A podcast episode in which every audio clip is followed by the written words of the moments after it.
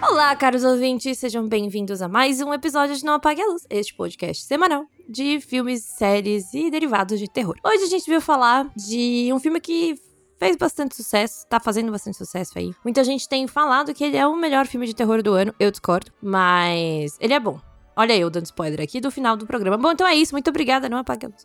É, É isso. meu nome é Fernanda Talarico. E é claro que o vilão tinha que ser um artista fracassado. Meu nome é Arthur Eloy e essa casa aqui em São Paulo não sai por menos seis pau no quinto andar. Nossa, você tá chutando muito baixo. Seis pau é muito pouco. É muito pouco, é muito pouco. É muito pouco. Só o, o quanto de espaço que você dá, dá pra fazer de quarto, né, no andar de baixo, vixe, Dava pra botar umas 40 pessoas. né? fácil. Eu sou LH. E finalmente fizeram um filme sobre aquela thread no Twitter de lugares bizarros do Airbnb. Pô, pode crer.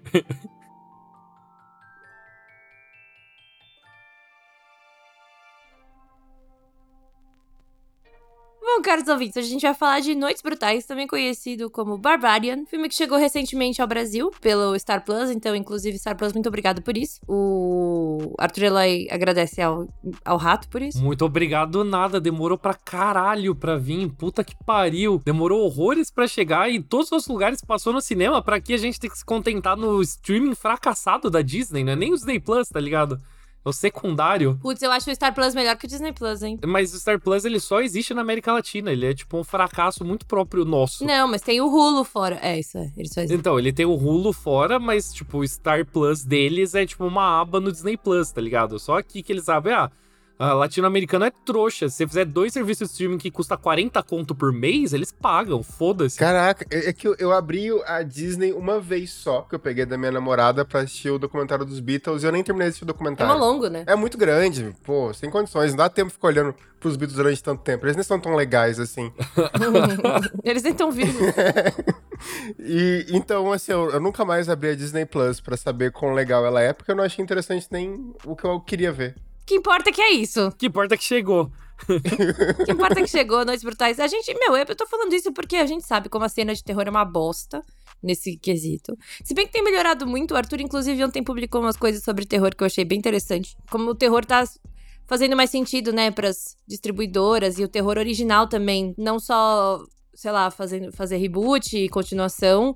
Sei lá, que nem O Homem Invisível ou Candyman, mas também esses filmes novos de terror têm feito muito sucesso. E Barbarian tá aí pra mostrar que é verdade. E o que eu acho mais legal de Barbarian é que eu fui sem saber nada. Um amigo meu, Lampadinha, inclusive Lampadinha, um beijo, falou pra mim: assiste sem saber nada do filme. Tenta não ver o trailer. Eu já tinha assistido ao trailer, mas ele falou: vá sem saber nada. É a melhor coisa. O filme se acha que vai pra um lado, ele vai pro outro. Ele não é tão inventivo assim, mas é legal. É exatamente isso, assim. Barbária não é tão inventivo assim, mas é legal. E a história, resumidamente, porque assim, se eu for contar toda a história aqui, vai passar o tempo da sua série de braço, caro ouvinte. Na verdade, a história é assim: uma menina perdida chega em é, Detroit, né? Isso. É onde inspiraram Gotham, gente. Ela chega nesse lugar aí, e quando ela chega, ela, ela vai pro Airbnb que ela tinha alugado. Quando ela chega, tem um cara lá. E aí, ele também alugou esse Airbnb. E aí, vale dizer que esse cara é interpretado pelo Bill Skarsgård, também conhecido por fazer o Pennywise no It, no It mais novo, né? Também é conhecido como irmão mais feio, né? Não, Dos Skarsgård, não, tem o Gustav. Que é o Calvo. Você tem- alguma coisa contra calvos, Fernanda? Você quer É, falar, o calvo. Você quer deixar algum, algum recado, patrocínio nesse momento?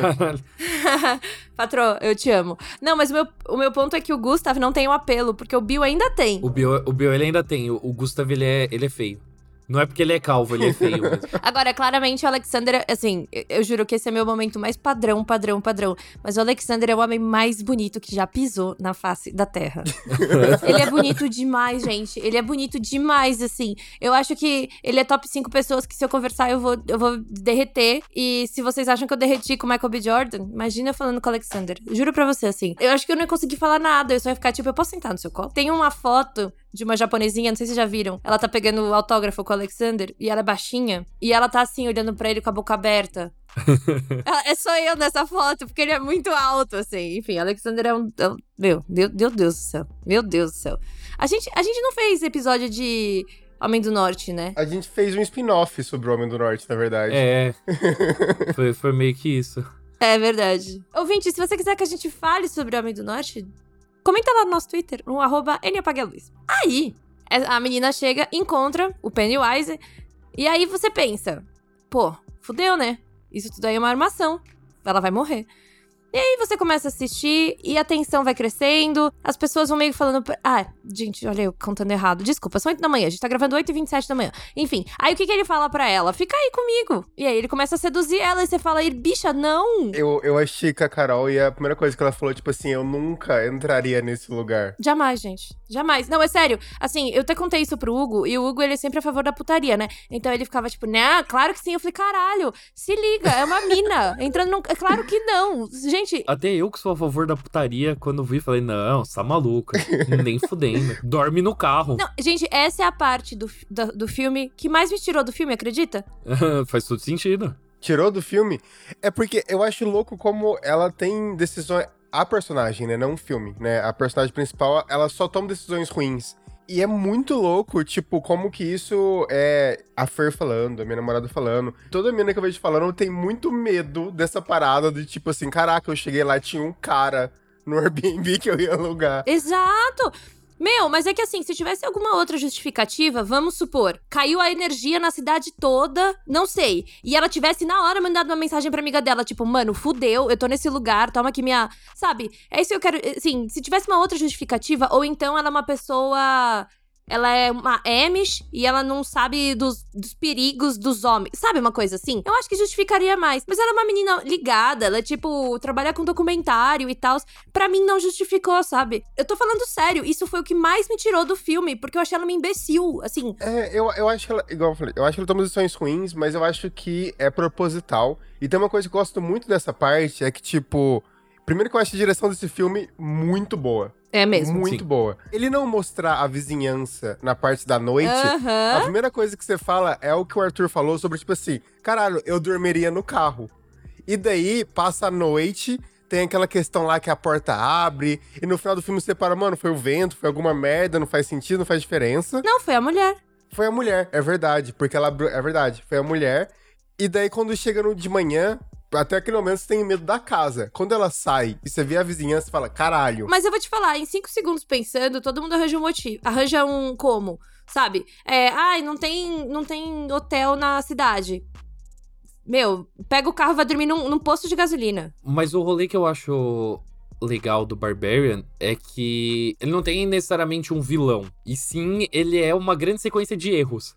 Porque, tipo, o problema todo não é que é uma decisão questionável a mina, tipo, decidir ficar no Airbnb. É que é justamente a partir dessa decisão questionável que começa, tipo, a emendar uma na outra. E o filme ele vai assim até o final, tá ligado? Sabe o que eu gosto, na verdade? É que assim, a gente tá discutindo uma, uma parada que é ela ficar no Airbnb com um cara que tava lá já, e isso é muito perigoso. Sim, só que o que eu gosto em Barbarian é, isso não faz diferença nenhuma. Cara, tipo, não faz diferença. Isso é legal, porque a gente tá tipo, caralho, ela é burra, não sei o que lá. Olha como é, como o mundo é complicado, né? E como a gente vive num mundo merda.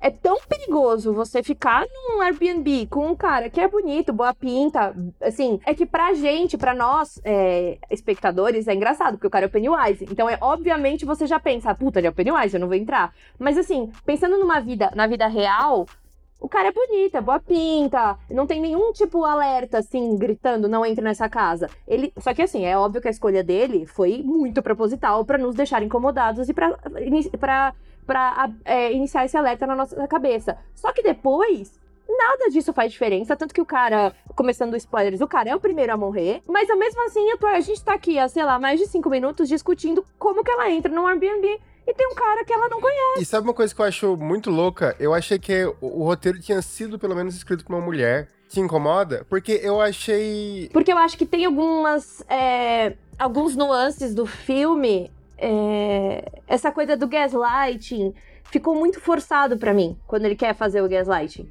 A, a parte da polícia eu acho horrorosa. Horrorosa. Assim, é, inclusive eu ia falar, é a outra coisa do filme que me incomoda muito. São três coisas que me incomodam: ela entrar no Airbnb, a parte da polícia e ela voltar para salvar o cara. Meu, ela voltar para salvar o cara é, é o auge da burrice, num nível. Porque ninguém é bonzinho a esse nível. Ninguém. Mas eu acho que entra na, na, naquele fio do filme que é tipo assim, ela toma decisões ruins. Não, é, exatamente. Quando você falou isso, foi o que eu pensei.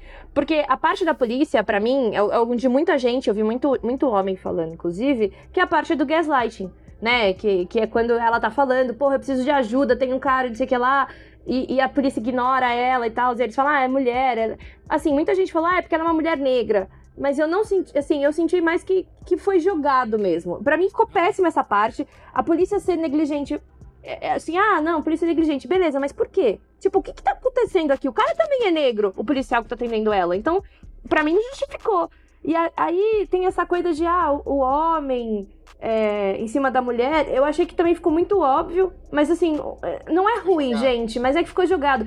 Mesmo a coisa do cara do, do estuprador, aquela cena ridícula, ai, mas você se forçou pra cima dela?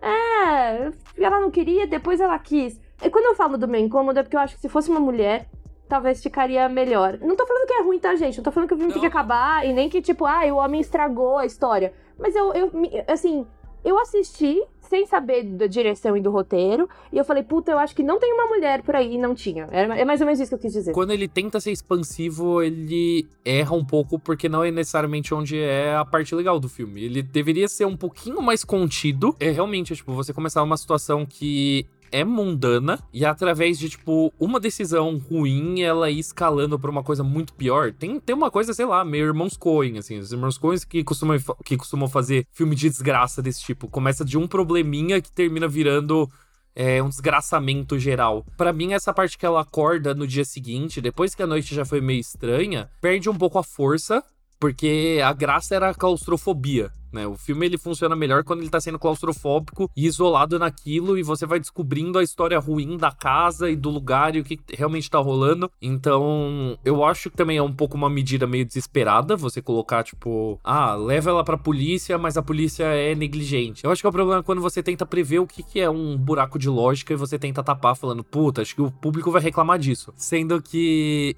se você só seguisse com a história, é capaz das pessoas nem perceberem. Para mim, onde Barbarian peca, além dessas coisas que eu falei, é porque quando ele tenta meter a, a crítica, quando ele tenta falar, olha como é difícil ser mulher, me fode.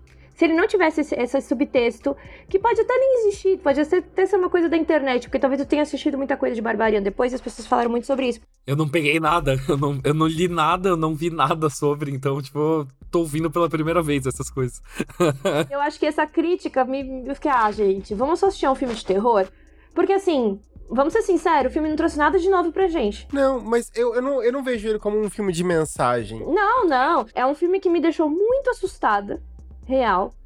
Mas eu gostei bastante. E a gente não precisa discutir essa mensagem, sabe? Tipo, tudo bem, a gente tá discutindo porque é o que a gente faz, né? Mas assim, é um filme da hora. E, e cara, e assistir sem saber nada, eu ficava tipo, eita caralho. Mas eita caralho. Eu acho incrível do, do, do filme em si é como o ritmo não cai. Porque ele sempre te deixa nesse cliffhanger, sabe? E, cara, ele tem 100 minutos. Eu tava falando com a Carol, eu falei, caraca, não é possível que isso não tem 100 minutos, parece que tem tanta coisa para resolver. Palmas de palmas de 30 segundos, porque tem 100 minutos. 100 minutos é o quê? Uma hora e 40? É. Passou 10 minutos do, do tolerável, mas... Eu vou tirar 5 segundos das minhas palmas. mas eu acho, então, isso que o LH falou é muito real, porque assim, você tá acompanhando o filme e sua atenção já tá mega alta, não sei o que lá e ainda não aconteceu nada, porque o filme não te mostrou nada, ele só tá te deixando tenso, tenso, tenso. E aí tem aquela mensagem pra mim, todo mundo meio falando, sai daí, sai daí, sai daí, caralho, ela vai dar pro Pennywise, o que que tá acontecendo? Ainda tem aquele momento que eu acho que, que o diretor dá uma piscadinha pro público, né, que ela olha a porta e fala, não, não vou, mas no fim ela vai, porque enfim. E aí o Pennywise morre e corta pra cena do cara no carro. Isso eu achei demais. Parece quase uma introdução, mas só que, tipo assim, já, a introdução do filme, o título do, do filme já apareceu antes, sabe? Então você fica tipo, o que vai acontecer agora? É muito boa, é muito boa. Eu também não acho que ele é exatamente um filme que ele inovou, mas eu acho que ele fez um arroz e feijão tão bem feito, porque ele tem um objetivo muito claro de continuar surpreendendo a todo momento, e ele super consegue isso, porque eu fiquei vidrado, assim, no começo ao fim. E olha que eu assisti tarde, eu estava com sono, mas mesmo assim, tipo, ao ritmo que você ia descobrindo cada vez mais o que tá rolando realmente ali, eu não conseguia. Eu não consegui, tipo, eu não consegui nem dormir nesse filme. O que, assim, é um milagre, porque eu durmo em todo filme. Uma das coisas do começo que eu acho que já ajuda a dar essa desconfiança, além da, da, da sensação de, tipo, putz, por que, que essa mina decidiu ficar aí? Na minha cabeça é porque eu assisti Fresh. esse ano. Porque o Bill ele tá basicamente fazendo o Sebastian Stan. Não, essa pessoa ela é legal demais para ser isso mesmo. Porque na real, se você reassistir né, depois do filme, você vê que ele tá meio que fazendo tudo certo no sentido de que ele, apesar de, tipo, putz, essa mina vai realmente dormir na mesma casa que um humano, que ela não faz ideia quem que é, ele tá querendo traçar um limite bom o suficiente para ela ficar confortável. De tipo, não, se quiser eu durmo no sofá, você fica no quarto, tranca a porta, tá, tipo, show e é nóis. E, tipo, tentando, tipo, fazer o melhor de uma situação merda. É por isso que eu gosto da, da parte que é meio, entre aspas, subverte, quando ela acorda ele, sabe? Que ele fica tipo assim, mano, o que você tá fazendo, sabe? Então tem todas é, umas questões ali no começo que prendem muito o filme, sabe? No final das contas, eu acho muito legal esse começo, apesar de eu, eu gostar da mãe e de, de como que ela aparece, de toda a maquiagem, assim. Esse começo, para mim, é muito bom, muito bom.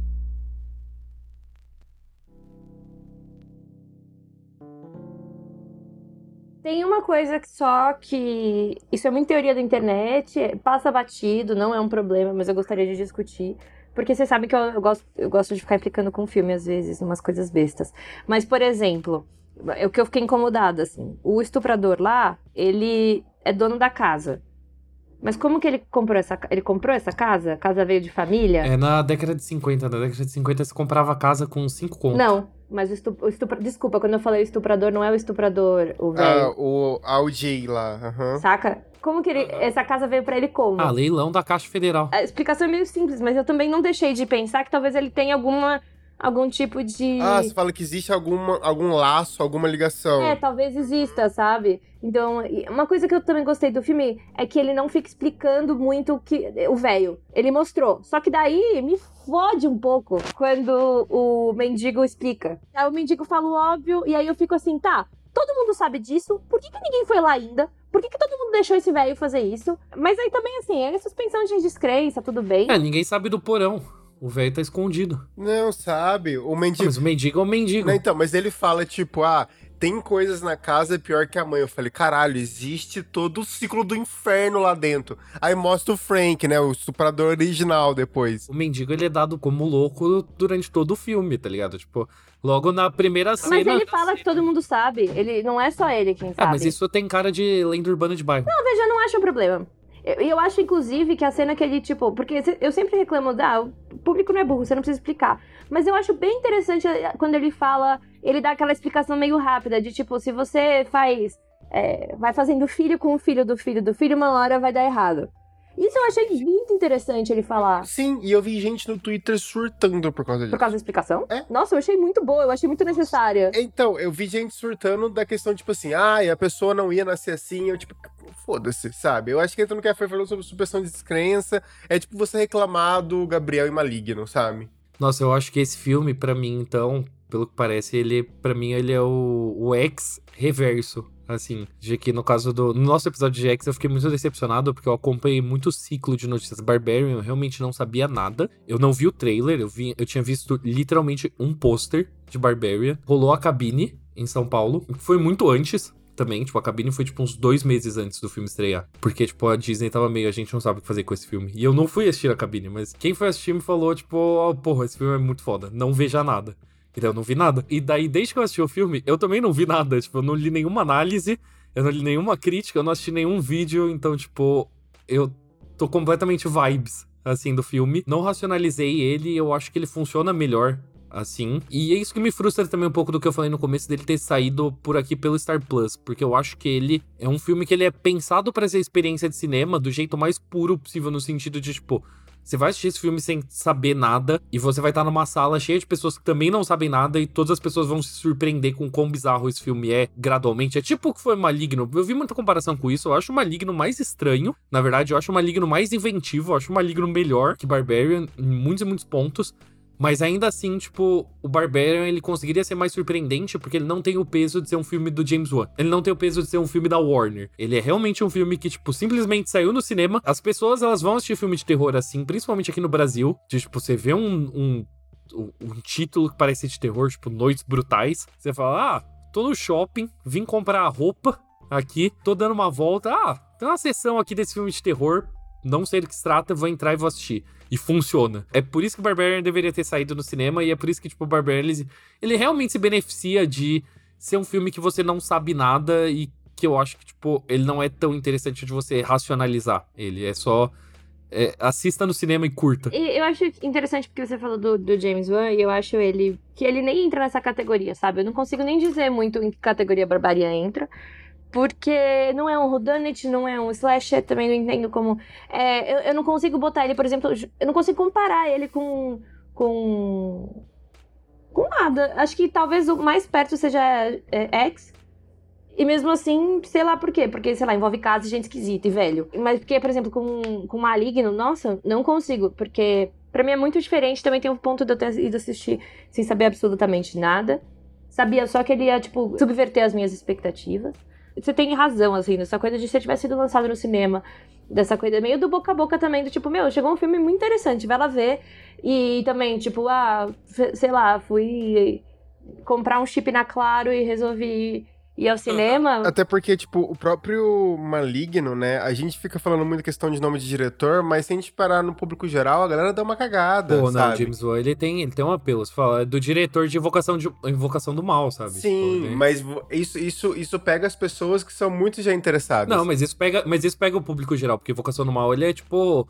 O Invocação do Mal é uma das poucas franquias blockbuster de terror que existe, sabe? Não sei se você falar para alguém que não é a no nossa bolha, que é o James Wan, é, vai fazer diferença. Funciona, funciona. Porque é, é, é, fácil, porque ele tem muito filme que deu certo com um público que é, foge do terror. Jogos Mortais, Invocação do Mal. Historicamente funciona, tipo, Invocação do Mal ser uma franquia de 2 bilhões de dólares, tá ligado? Tipo, sendo que foi feito com 10 conto uma coca. É porque ele tem um apelo, tipo, muito, muito grande. É a mesma coisa que, tipo, o Bill Skarsgård, que você fala, tipo, ele não é uma celebridade, porque ninguém reconhece a cara dele, mas você fala, ah, é o Pennywise, porque, tipo, porra, It, a coisa foi muito grande, fora do público de terror. Eu não cheguei a ver nenhuma, tipo, propaganda de Barbária, nem nada, tanto é que, tipo assim, para mim, chegou em mim a fama do filme antes de ver o filme, sabe? É, porque o lançamento atrasou bastante aqui também. O que é a parte ruim da, da coisa toda da, da distribuição. Porque, tipo, teria sido legal pegar esse fenômeno do começo. Porque ele realmente nos Estados Unidos ele foi um filme que saiu no cinema. As pessoas foram assistir porque sim. E daí foi realmente o que a Fer falou. Foi o boca a boca. Tipo, a galera começou a falar, mano, olha, olha esse filme. E daí ele começou a crescer na bilheteria. O diretor é um cara que fez dois filmes aleatórios de comédia. Nada a ver. Um cara completamente nada a ver. E completamente nada a ver. E daí ele vem com um filme, tipo assim, que tem uma outra pegada. Eu acho que Barbária tem um quê de humor, bem humorado às vezes, assim. Mas é muito bizarro como é um cara que ele domina muito bem a linguagem ali, mesmo fazendo dois filmes muito diferentes. O que eu ainda tenho para dizer de Barbarian, eu gosto muito da direção e eu gosto muito da imprevisibilidade dele, mas eu preciso dizer que ele me traz a sensação de, tipo, um filme de, sei lá, 2008, 2009, que era, tipo, um momento onde, tipo, franquias já não estavam mais dando tão certo. Tava num momento estranho do terror. Os últimos fenômenos, que era, tipo, sei lá, Jogos Mortais, já tinha saturado. Não tinha começado Invocação do Mal ainda, tipo, tava tava começando a virada de atividade paranormal. Os filmes de terror eram muito estranhos nesse final, assim, da primeira década dos anos 2000. Esse filme, esse ano, no geral, trouxeram vários filmes que têm essa vibe de, tipo, filmes que são muito originais, que podem não, tipo, reinventar a roda, mas que são, tipo, o compromisso deles é ser divertido para você, tipo, realmente assistir no cinema sem saber o que esperar e falar, caralho, que porra é essa? E principalmente trazendo pessoas que faziam filmes dessa época, porque eu tô muito com isso na cabeça, porque ontem eu assisti Sorria, que é muito legal, eu gostei muito. Quero muito ver. Nossa, eu acho um lixo. A gente pode fazer um episódio disso. Assistir. Nossa, eu acho um surto coletivo. Que o Sorri, ele tem o Kyle Gauner, que fez Garota Infernal. Barbarian tem o Justin Long, que fez Arraste-me para o Inferno, que ele fazia vários filmes de terror, assim, tipo, nos anos 2000. Ele fez... É... Olhos Famintos, outro filme que é um lixo. que é um lixo de um pedófilo nojento. Exatamente. É bom, é bom lembrar isso, que a galera fica batendo palma pra maluco. Então. E o, e o diretor do Olhos Famintos é um pedófilo. Pedófilo condenado condenado. Condenado. Assim, com evidência em vídeo e tudo. Que isso? Como assim? É sério. Mas no fim, o que eu acho legal de Barbarian mesmo, eu acho um dos melhores filmes do ano, não acho o melhor. Filme do ano, mas eu acho um dos melhores filmes do ano. Mas eu acho que ele é mais legal se você parar pra pensar a leva de filmes que tem, porque dá pra você discordar de vários, dá pra você não gostar de Barbarian, tá tudo bem. Não é que nem Maligno, que, tipo, sei lá, se você não gosta de Maligno, você é uma pessoa ruim de coração. Eu acho que, tipo, Barbarian dá pra você não gostar, mas eu acho que é justamente legal de que no espaço de, sei lá, dois, três meses a gente teve quatro filmes completamente surtados saindo do cinema, indo muito bem de bilheteria, que foi A Orphan 2, Sorria, Barbarian e Terrifier, tá ligado? Tipo, tudo assim, tipo, no espaço de, sei lá, três meses e todos indo realmente bem de bilheteria. Quatro filmes que você confere aqui no Nova Paga Tirando Sorria. Talvez, em breve. Vai ser. Vem em aí. breve, será que vem aí? Então, tipo. Então, novamente, tipo, tal qual o episódio de Terrifier, pra mim a conclusão que eu tiro disso tudo é só que eu fico, le- eu, eu, eu fico feliz que foi um ano legal pra terror. Então, tipo, no, no final das contas, eu só, tô, só estou contente de estar aqui, tá ligado? É tipo isso. No final das contas, é Barbária é os amigos que você faz no Airbnb. Exatamente. Ah, Cara, e eu gosto muito do cara ouvinte, porque a gente começou explicando o filme, a gente deixou foda-se, a gente parou de explicar o filme no meio. é isso, é isso. E é muito legal que a gente mal falou sobre a mãe e sobre o Frank no final das contas. E, e toda aquela construção de, de inferno que tem ali embaixo. Mas eu acho maravilhoso e eu acho que vai ser a coisa que vai ser mais explorada, sabe, pelas pessoas. Então é sobre isso. Eu vi gente falando que a mulher troll, né, que é a mãe, incomoda um pouco as pessoas. Eu vi um artigo lixo, eu não sei de que site era, mas é um site grande, falando tipo assim, ai, É um site gringo, bom dizer. é um site gringo, exato. Ai, como o horror trata o corpo de mulheres mais velhas. Eu gostei muito quando saiu esse artigo, porque eu me senti bem, porque eu vi na timeline e tem aquela coisa, né, do protagonista do dia no Twitter, né? Porque sempre tem algo que rola no Twitter que domina um dia no Twitter, e daí no dia seguinte acontece outra catástrofe que as pessoas passam o dia discutindo. E é assim, o ciclo infernal do Twitter. Mas daí, dentro da comunidade de horror, esse texto foi o protagonista do dia. Eu vi as pessoas discutindo, eu falei, quer saber? Eu não vou ler, eu não vou opinar. A internet, ela não precisa da minha opinião, principalmente de graça. E daí eu segui com a minha vida. E nesse dia você venceu. Nesse dia eu venci. Eu quase tuitei minha opinião, mas eu deixei guardada por esse episódio. Gente, a galera surta também, porque assim. Senão não dá pra fazer terror nenhum, cara. Não dá pra fazer nada. Parem de encher o saco. Eu acho que entra muito na vibe, Fer, das pessoas que não conhecem o gênero, não gostam de terror, falando sobre terror. Volta pro filme da Marvel. É, vai encher o saco por causa de Wakanda Forever, tá? Igual. Não, tenho 12 anos de crítica. 12 anos sendo burro. Você acha que em 12 anos dá pra acumular burrice? Claro que dá pra acumular burrice. Você é a prova disso. Acumula o. Quanto tempo o Bolsonaro não foi deputado? Bom, já tá dando horário aí. É, no fim, eu só tô no banheiro por vibe. Acústica, teste de acústica. Como vocês podem ver, eu estou sentadinha de boa aqui. Eu amo. A gente é. Ai, gente. Ultimate Information dessa, desse podcast é uma coisa maravilhosa.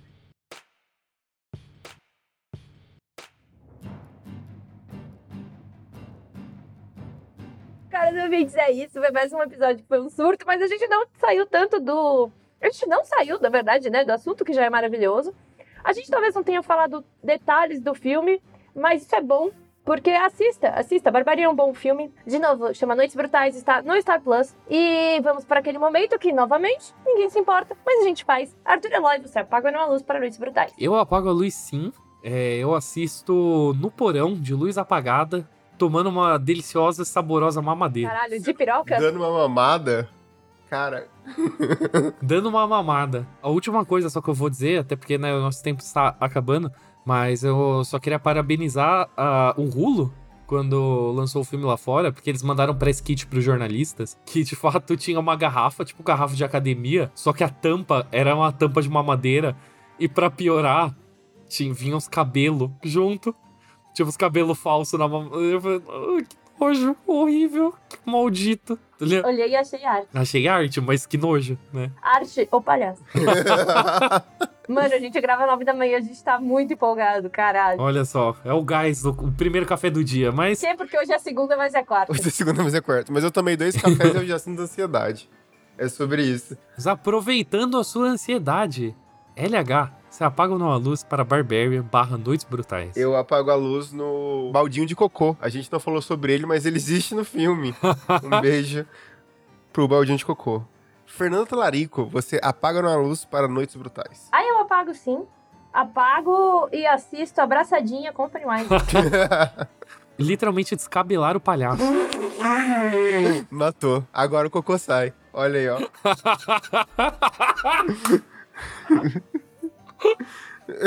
descongestionou, descongestionou tudo. Não tô nem sentada, tô tipo, não, eu amei. É isso que dá a gente gravar de manhã, né? A dor de barriga bate. Ainda mais eu que estou me recuperando de uma virose. Então, é o, é o, é o primeiro café do dia. O, um amigo meu, ele chama, uh, ele chama o primeiro café do dia do cafezes. Cafés. Cara, tem, tem um pai do amigo meu que ele, ele acorda de manhã, ele vai pro banheiro, ele sai, bebe um café, pega outro café e vai pro banheiro porque vai que ficou mais um pouco. E ele faz isso religiosamente. Genial. Essa é uma pessoa que aproveita o expediente, tá ligado? uma pessoa assim que sabe viver. Bom, caros ouvintes, então chegamos ao final deste programa. Caso você queira falar com a gente, nos encontre nas redes sociais. No Twitter, arroba Luz. No Instagram, ó, oh, arroba Luz. É igual. No Letterboxd, de arroba não apague a luz, porque eu consegui pegar o nome inteiro do podcast. E também no porão da sua casa. Dessas escadas Ache a parede secreta que a gente vai estar tá lá gravando o podcast. Fernanda Talarico está no banheiro da sua casa gravando. sabe, aquela descarga que você ouve três da manhã e você não sabe de quem é. então, aquele barulho, o estalo, o estalo que faz a sua geladeira, tá ligado? É a gente. É a gente, é a gente. Sabe quando você acha que alguém tá usando seu banheiro? Deve ser eu. Porque aqui, ó, a flora intestinal tá em dia. É uma beleza. É, bom, caros ouvintes, então o resumo deste episódio é. É muito óbvio, mas puta que eu pariu. Não entra no Airbnb com alguém que você não conhece. Eu acho que esse é o resumo desse episódio, porque todo o resto não tem muito o que fazer, né? Continue apoiando a cena do terror é, contemporânea, porque tem dado muito certo, não é mesmo? Vá assistir filme sem saber o final, porque isso tem ajudado bastante na experiência de, de espectador. Saia da internet. Nossa, saia da internet. Saia da internet. Tem coisa muito pior, que é uma madeira de piroca. Aposte numa dieta com bastante fibras. Importante. Você nunca sabe quando você é raptado, não é mesmo? Tome Yakult, sempre bom, e não apague a luz.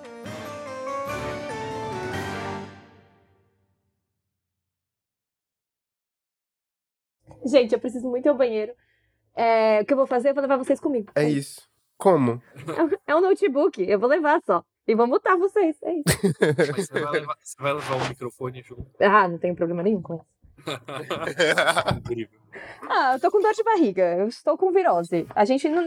Só que não dá pra ficar segurando porque vocês têm, também tem coisa pra fazer. Agora, é... se quiser, inclusive, colocar isso no final do, do, do podcast, só pra mostrar a minha dedicação a esse podcast, por favor.